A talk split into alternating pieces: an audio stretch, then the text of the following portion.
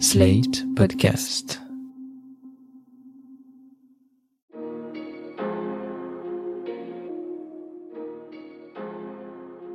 Bonjour et bienvenue dans Le Monde Devant Soi, le podcast d'actualité internationale de Slate.fr. Je suis Christophe Caron et je suis en compagnie de Jean-Marie Colombani, directeur de la publication de Slate. Bonjour Jean-Marie. Bonjour Christophe. Et d'Alain Frachon, éditorialiste au Monde et spécialiste des questions internationales. Bonjour Alain. Good morning Christophe. It is clearly now the will of the Parliamentary Conservative Party that there should be a new leader of that party and therefore a new Prime Minister. And I've agreed with Sir Graham Brady, the chairman of our backbench MPs, that the process of choosing that new leader should begin now. And the timetable will be announced next week. And I've today appointed a cabinet to serve, as I will, until a new leader is in place. Après le Brexit, le Boxit, jeudi 7 juillet, le Premier ministre britannique Boris Johnson a annoncé sa démission. Pressé par les affaires et les départs en cascade de ministres, de secrétaires d'État et de membres de son cabinet, 65 départs en deux jours, acculé par les appels à la démission par les ministres qui restent à leur poste, Bojo a donc cédé. Mais il reste pour l'instant Premier ministre jusqu'à ce que, dit-il, le processus de sélection de son successeur par le camp conservateur soit terminé. Ainsi, il se voit chef du gouvernement jusqu'en octobre, mais pour l'instant, rien n'est moins sûr. Il faut dire que les deux ans et demi de Boris Johnson à la tête du gouvernement ont été émaillés par de très nombreux scandales. Le Partygate, en référence à ses fêtes organisées au 10 Downing Street pendant le confinement, le soutien à son ami Owen Patterson, lobbyiste à l'éthique douteuse, les 100 000 livres de travaux dans ses appartements personnels au 11 Downing Street, ses vacances gratuites sur l'île Moustique dans les Caraïbes et, goutte d'eau, la nomination de Chris Pincher au poste de whip en chef adjoint, c'est-à-dire à la direction des députés conservateurs. Le problème, c'était que Pincher était accusé de nombreuses agressions sexuelles, ce que Bojo n'ignorait pas malgré ses démentis quand le scandale éclata. Mais les affaires ne sont qu'une partie des causes de la colère des Britanniques. Le pays connaît sa pire crise économique depuis les années 50 avec une inflation record, 11%, et beaucoup semblent regretter ce Brexit dans lequel l'ancien maire de Londres les a entraînés. Un gâchis pour la Grande-Bretagne, mais un gâchis surtout pour le parti conservateur qui avait remporté les élections générales haut la main en décembre 2019. Jean-Marie, Alain, pour commencer, dites-moi, selon vous, ce qui a précipité la chute de ce Johnson qui semblait pourtant résister à tout? Est-ce qu'il est victime de lui-même? Est-ce qu'il est victime du Brexit? Est-ce qu'il est victime de la crise sanitaire ou de la crise économique? Un peu tout ça à la fois, comme vous le dites, mais la cause immédiate, c'est évidemment l'énoncé, la longue liste des scandales que vous avez rappelés, et qui a conduit l'un des ministres qui a donné le coup d'envoi du retrait, quand même un truc très spectaculaire. Alors, il faut dire que le gouvernement en Angleterre, c'est pas seulement les ministres, ça s'étend à ce que l'on appelle des secrétaires d'État, qui sont à mi-chemin entre des politiques et des hauts fonctionnaires. Ils sont 120 mais il y en a quand même 60 sur ces 120 qui ont démissionné. La moitié d'un gouvernement qui s'en va. Et donc l'un des leaders de ce mouvement de retrait, qui est le ministre de la Santé, a dit, ben voilà, il était devenu impossible de concilier la loyauté, la fidélité au chef du gouvernement et l'intégrité. Donc le, vraiment le facteur déclenchant, c'est cette liste de, de, scandales dont le dernier en date, c'est-à-dire le soutien à une personne dont le Premier ministre savait, tout en disant qu'il ne savait pas, qu'il était quand même euh, soupçonné d'un certain nombre de, de délits euh, d'ordre sexuel. Juste pour préciser, il n'est pas possible de faire tomber autrement le Premier ministre en Grande-Bretagne Si, il y a une procédure interne au parti qui gouverne, et notamment au Parti conservateur, ça s'est produit il y a quelques semaines. C'est-à-dire il y a eu un vote sur un vote de confiance, de fait, euh, qui a été remporté par euh, Boris Johnson, mais qui a quand même vu 40% des votants euh, contre lui, au niveau du groupe parlementaire. Après une telle manœuvre, vous avez en principe 11 mois de tranquillité. Donc on ne peut refaire un vote de confiance ou de défiance que 11 mois après le premier. Sauf que là, c'est allé beaucoup plus vite. Et encore une fois, c'est la levée en masse des ministres qui démissionnent, qui oblige évidemment Boris Johnson à reconsidérer les choses. Mais tout est lié parce qu'en même temps, Maintenant que s'évacuent en quelque sorte, le mot est peut-être mal choisi, les conséquences du Covid, parce que le Covid est toujours là, mais néanmoins les conséquences économiques passent au second plan. Les conséquences qui passent au premier plan, c'est que le Brexit réapparaît dans toute sa dureté. Et la dureté du Brexit, c'est que la Grande-Bretagne perd à peu près chaque année l'équivalent de 100 milliards d'euros en termes de produits intérieurs. Et donc c'est une perte grave, lourde, qui conduit la Grande-Bretagne à être en, queue de peloton des pays européens qui avaient recommencé à croître. L'Angleterre, non. Donc les conséquences vraies du Brexit commencent aussi à apparaître au point qu'il y y a moins de 20% des Britanniques interrogés par sondage qui considèrent que le Brexit est une bonne chose. Donc on voit bien que le principal acquis de Boris Johnson, qui est d'avoir emporté le Brexit et d'avoir poussé les feux, y compris en, avec quelques actes illégaux, pour obtenir ce Brexit, eh ben, se retourne maintenant contre lui. Il n'y a rien à retenir, Alain, de ces deux années et demie de Boris Johnson euh, à la tête du gouvernement britannique? Il y a à retenir euh, l'histoire, c'est-à-dire qu'au regard de l'histoire, il restera comme un Premier ministre historique, puisque c'est lui qui va faire le vote Brexit. Il a coalisé les électeurs au moment du référendum de 2016. Il a donné à cette idée du Brexit une banalisation politique, une normalisation politique qui n'était pas évidente. Et donc il a fallu un homme politique de premier rang dont on savait qu'il était programmé pour être un jour le leader du parti, donc Premier ministre. Il a fallu un poids lourd de la politique pour cristalliser le vote Brexit. Donc historiquement, on retiendra ça de Boris Johnson. Il va rester dans l'histoire à cause de cela.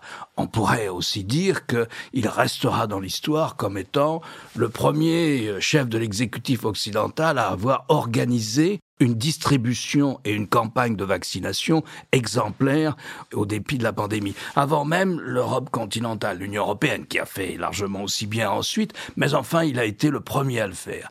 Et enfin, troisièmement, historiquement, il a été aussi celui des chefs de l'exécutif occidentaux, des, dirigeants occidentaux, à s'être immédiatement engagé auprès de l'Ukraine lors de l'agression russe contre l'Ukraine le 24 février. Il a été le plus décidé dans cette affaire, suivi après par l'Union européenne, par les autres, mais enfin, là encore, Boris Johnson a pesé. Voilà, je dirais que il meurt par là où il a gagné c'est-à-dire par le Brexit. Non pas que ses successeurs voudront revenir sur le Brexit, tous ne sont pas des gens qui étaient pour le Brexit. Parmi les candidats, les principaux candidats, il y a des gens qui étaient contre le Brexit, mais enfin, c'est la marque du parti conservateur, mais c'est aussi la marque de Boris Johnson, c'est-à-dire que c'est un homme sans conviction. La veille du Brexit, il écrit deux articles pour le Daily Telegraph. Il est encore éditorialiste au Daily Telegraph, en plus député, mais aussi éditorialiste au Daily Telegraph.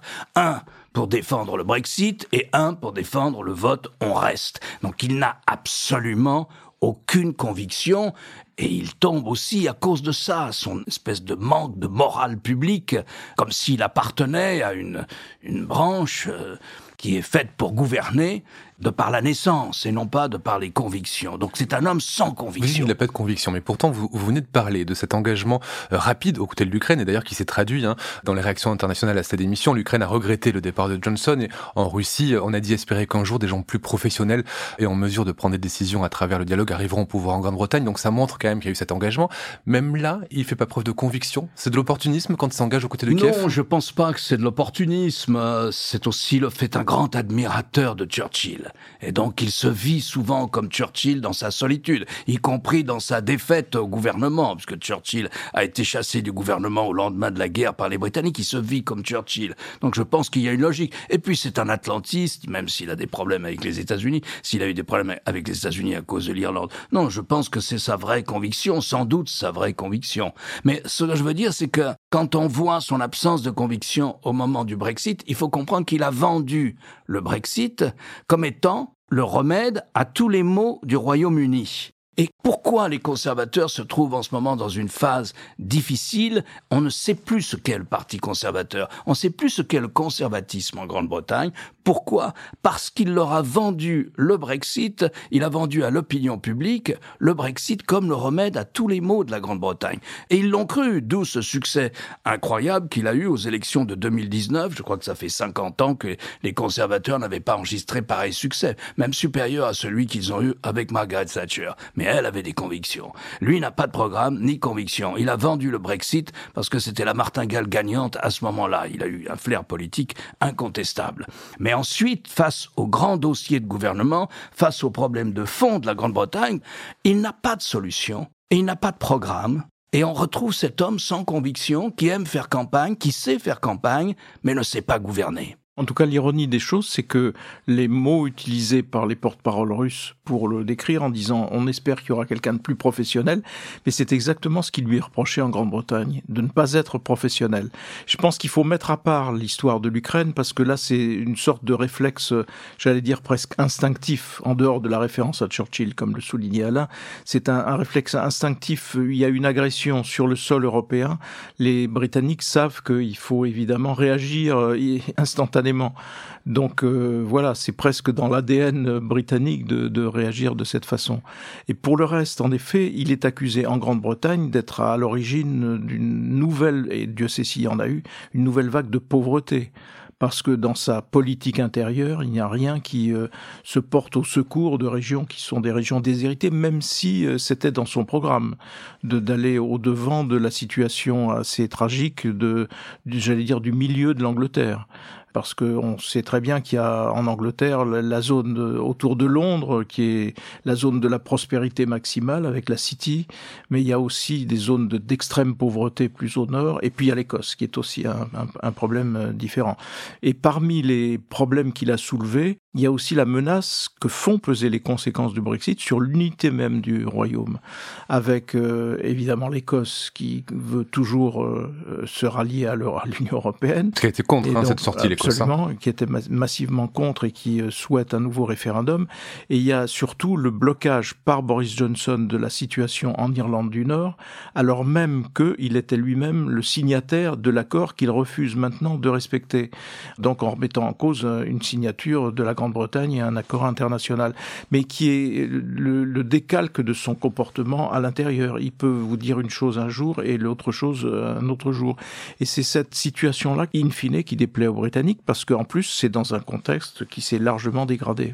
Oui, mais pourtant, il n'est pas seul aux commandes de la Grande-Bretagne. Derrière lui, il y a un parti, le Parti conservateur, parti conservateur qu'il a longtemps soutenu, hein, bec et ongle, et là qu'il le lâche euh, d'un coup. Il n'y a pas des gens au Parti conservateur pour faire des propositions programmatiques face à la crise que vit l'Angleterre? On a dit que c'était une crise énorme. L'inflation est à son plus haut depuis 1950. Euh, il n'y a jamais eu euh, autant de, perturbations économiques dans ce pays-là. Il n'y a personne avec lui pour proposer des choses. Il a été le parangon d'un État fort en Grande-Bretagne. En tout cas, ce que, voient les, les, ce que voient les autres conservateurs, c'est les pertes sèche électorale, puisqu'il y a eu quelques scrutins locaux et partiels dans la période récente qui, ont, se sont tous traduits pour la plupart par des défaites, notamment dans des fiefs euh, historiques du Parti conservateur. Donc la première réaction de la base du Parti conservateur, c'est de constater que, à l'inverse de ce qui s'était produit en effet en 2019, le parti va à la catastrophe. Les sondages vont un petit peu dans le même sens. On verra parce que là, il va s'engager un processus de désignation d'un successeur et on verra qui l'emporte et sur quelle base il l'emporte et comment il définit sa vision de la Grande-Bretagne aujourd'hui. En tout cas, ce qu'avait vendu Boris Johnson, c'est-à-dire Global Britain, c'est-à-dire grâce au Brexit, on va redevenir au fond c'est d'ailleurs le principal ressort de tous les souverainistes de tous bords hein, et les extrémistes de tous bords c'est on va redevenir une grande puissance en fait, une grande puissance pas impériale mais mondiale. La réalité, c'est que oui, ils ont signé des accords de libre-échange avec le Japon, avec les États-Unis, mais ça ne produit aucun des effets qui étaient ceux de l'alliance et de l'ancrage européen, qui était un véritable moteur pour l'économie britannique, puisque l'essentiel du commerce de la Grande-Bretagne se faisait avec euh, l'Union européenne. Et donc il n'y a pas de global Britain du tout, il y a une satellisation un peu plus grande vis-à-vis des États-Unis, et non pas une, réintégration de l'Angleterre comme un des grands décideurs de la planète. Et puis il y a euh, cet affaiblissement euh, diplomatique lié au fait aussi que ben, il n'était pas pris trop au sérieux non plus. Je fais toujours exception de l'Ukraine. Et il y a une photo qui a beaucoup perturbé les Britanniques aussi, d'une des récentes euh, réunions du G7, je crois, où on voit les dirigeants discuter les uns avec les autres. On voit Joe Biden en grande conversation, très souriante d'ailleurs de la part de Erdogan. Joe Biden, on voit Emmanuel Macron avec le patron de l'OTAN, on voit tel autre dirigeant avec tel autre. Et puis, dans un coin de cette photo, il y a Boris Johnson, tout seul, les mains dans les poches, qui manifestement cherche un interlocuteur. Et c'est un petit peu la, l'exacte concrétisation de ce à quoi on aboutit après le Brexit, alors même qu'on avait vendu l'Angleterre redevenant une puissance globale et mondiale. Le Royaume-Uni, ce sont trois peuples qui ne sont pas tous d'accord et dont l'unité est garantie, on l'a dit ici, par la reine, mais est-ce que cette crise politique peut avoir un impact sur cette unité?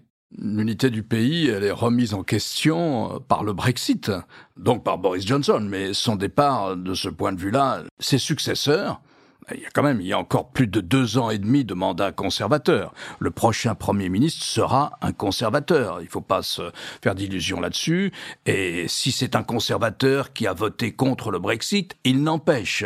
Il suivra la route que les Britanniques ont choisi de suivre lors du référendum du printemps 2016, c'est-à-dire le Brexit. Mais il y a deux manières de le faire. Il y a la manière Boris Johnson qui est dans un conflit permanent avec l'Union européenne parce qu'il vit du Brexit.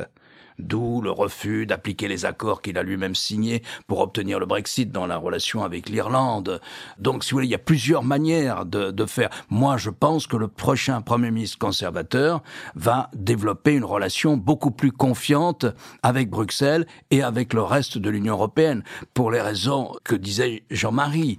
Pour toutes ces raisons-là, on va assister de ce point de vue, à mon avis, à un nouveau rapprochement entre Londres et les 27 de l'Union européenne. Pour ce qui concerne l'unité du Royaume, il faut pas oublier que le Brexit, c'est un vote nationaliste anglais. Alors les Anglais, c'est les trois quarts de la population du Royaume-Uni, à peu près les trois quarts de la population du Royaume-Uni, qui est sensiblement la même que la France, entre 65 et 67 millions d'habitants. Et d'ailleurs, on sous-estime toujours la similitude de nos deux pays, se ressemblent beaucoup.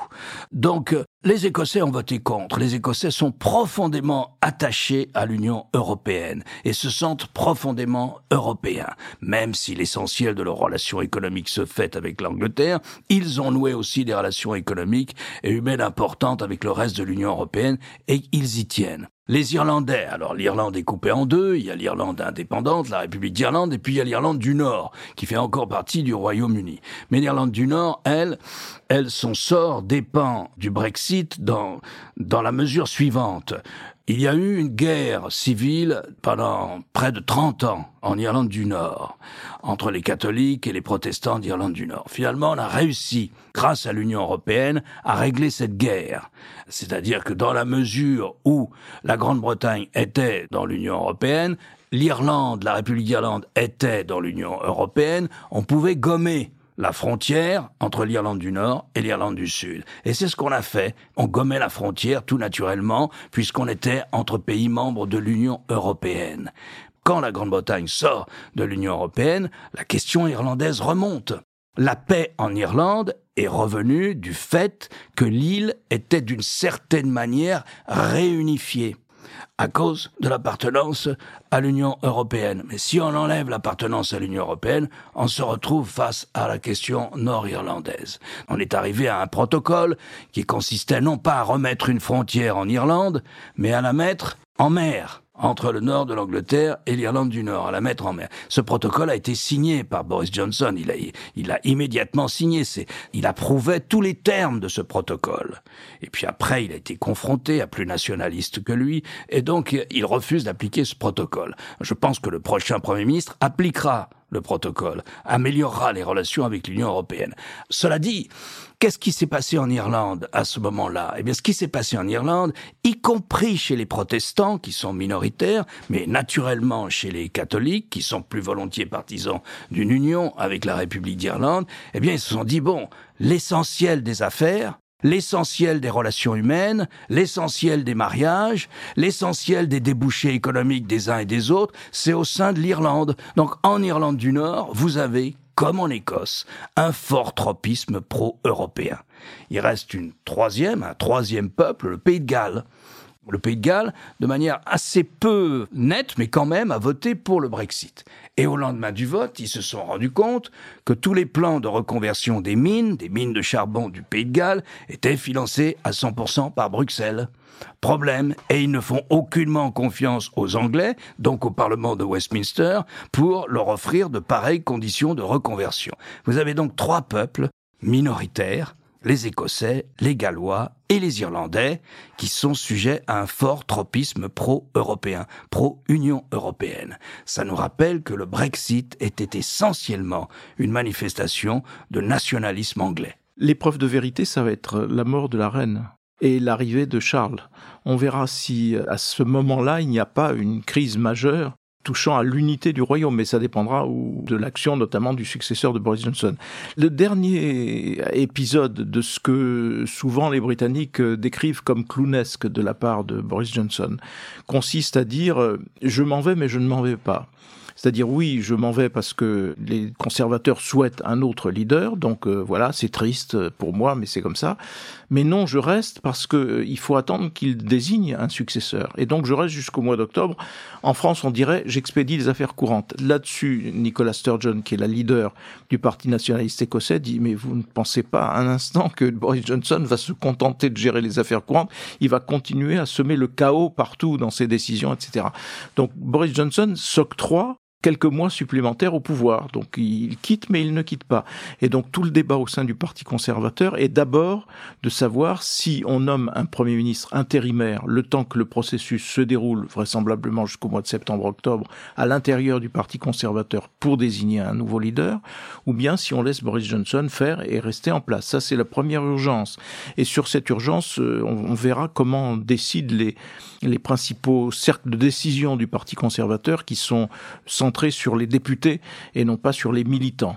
Ça va se jouer dans les heures qui viennent, ce scénario-là. Après, pour la succession, c'est un vote, c'est il y a, une. C'est une instance, je crois, qui s'appelle le, comité, 1922. Voilà, le comité 1922, qui est une instance qui décide des règles que les conservateurs doivent appliquer. Et donc, qui va dire si Boris Johnson reste Premier ministre ou bien s'il doit quitter instantanément puisqu'il est rejeté aujourd'hui par son propre, par une majorité de son propre parti. La question que vous avez soulevée et qui va occuper les journalistes politiques britanniques pendant de longues semaines, c'est désormais celle de la succession de Johnson. Quels sont les favoris, s'il y en a On a entendu un nom, hein, celui de Dominic Raab, qui est le vice-premier ministre. Dans les successeurs possibles, il y a pléthore de personnalités qui peuvent y prétendre. Il y a d'abord le ministre de la Défense, Ben Wallace, je cite ceux qui sont les plus en vue. Il y a aussi euh, éventuellement euh, celui qui a été nommé par euh, Boris Johnson comme ministre des Finances. Nadim Zahawi. Il est intéressant parce que il a, il a été choisi par Boris Johnson pour suppléer au départ du ministre des Finances et aussitôt nommé, il est allé voir Boris Johnson pour lui dire qu'il rejoignait la cohorte de ceux qui veulent son départ. Mais c'est une personnalité forte et respecté. Il y a la ministre des Affaires étrangères actuellement, Liz qui est quelqu'un qui était favorable au maintien et qui s'est converti au johnsonisme et donc qui est devenu et qui est réputé dans les cercles européens, notamment à Bruxelles, comme une radicale du Brexit et comme euh, surenchérissant la plupart du temps sur les positions de Boris Johnson. Donc je suis pas sûr que ce soit une bonne nouvelle qu'elle puisse euh, lui succéder. Et puis il y a éventuellement euh, d'autres personnalités parce qu'il y a au moins une dizaine de personnalités avec l'hypothèse selon laquelle ce serait un représentant d'une des minorités britanniques qui devienne Premier ministre, qui serait aussi là encore un, symbole fort si cela advenait. Juste un coup de chapeau à la démocratie britannique. Dans le parlementarisme tel que le pratique la Grande-Bretagne, c'est-à-dire euh, le parlementarisme orthodoxe, le chef du parti est le Premier ministre. Si le Premier ministre perd la confiance de son parti, eh bien, il s'en va. Et c'est ce à quoi on assiste, et c'est un, quand même un coup de chapeau à la démocratie. Euh, Il y avait eu un grand précédent, un grand précédent qui était le départ de Margaret, Thatcher, qui était devenu, vous me direz, après 11 ans de règne, qui était devenu minoritaire au sein de son propre parti, qui a dû partir. Et l'un des anciens premiers ministres de Grande-Bretagne conservateurs, John Major, s'est fendu d'une déclaration très ferme disant non, ce serait, il ne serait pas soutenable que Boris Johnson reste Premier ministre par intérim lui-même. Vous avez évoqué l'actuel vice-premier ministre, Dominique Raab, mais lui, il n'est voué qu'à être éventuellement Premier ministre de transition parce qu'il n'est pas candidat au leadership du Parti conservateur. Vous saluez la, démocratie qu'est la Grande-Bretagne. Pourtant, ça ressemble quand même, vu de loin, à une sorte de révolution de palais, puisque la décision, elle vient des responsables du Parti conservateur. C'est pas quelque chose qui est consécutif à, une élection. C'est ça qui est assez étonnant vu de France. Ah, ça, c'est une question passionnante. C'est-à-dire que, au fond, au point où en sont les conservateurs, il y a deux possibilités. Soit ils organisent des primaires, parmi les gens qui ont la carte du Parti conservateur. Ça ne sera pas des primaires ouvertes. Et c'est comme ça qu'on avait fait ces dernières années. C'est-à-dire ce sont les militants du parti qui votent parmi les différents candidats du parti qui se présentent pour être euh, le chef du parti et donc le Premier ministre. Soit on en revient à une désignation uniquement par les parlementaires, ce que vous appelez les chefs du parti. Enfin, ils sont tous élus. Il y a 365 députés conservateurs à la Chambre des communes. Donc, ils sont tous élus. Soit on en revient à une décision par les parlementaires eux-mêmes et non plus par les primaires. Or, il semble bien que dans cette situation, qui est tout de même une situation euh, d'urgence relative, euh, on pourrait organiser des primaires, ils l'ont fait auparavant, il semble bien qu'on aille plutôt vers non, ça sera uniquement les députés qui vont voter. Mais ça, c'est le comité 1922 qui décide de ça. Il est clair que dans les règles de fonctionnement du Parti conservateur, c'est ce comité, qui sont des élus aussi, hein, qui sont tous des élus, qui décide de l'organisation de la désignation du chef du parti, donc du Premier ministre, ou du chef de l'opposition, s'ils sont dans l'opposition.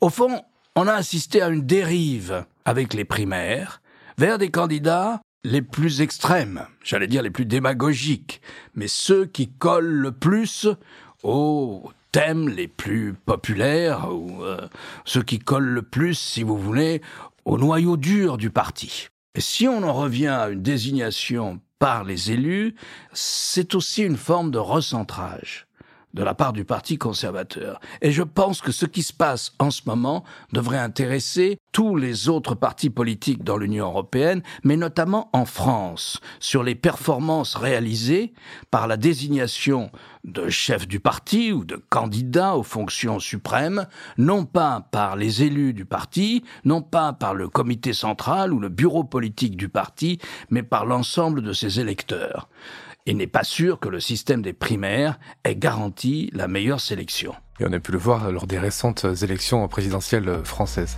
Merci Alain, je rappelle votre chronique chaque jeudi dans Le Monde et sur le monde.fr.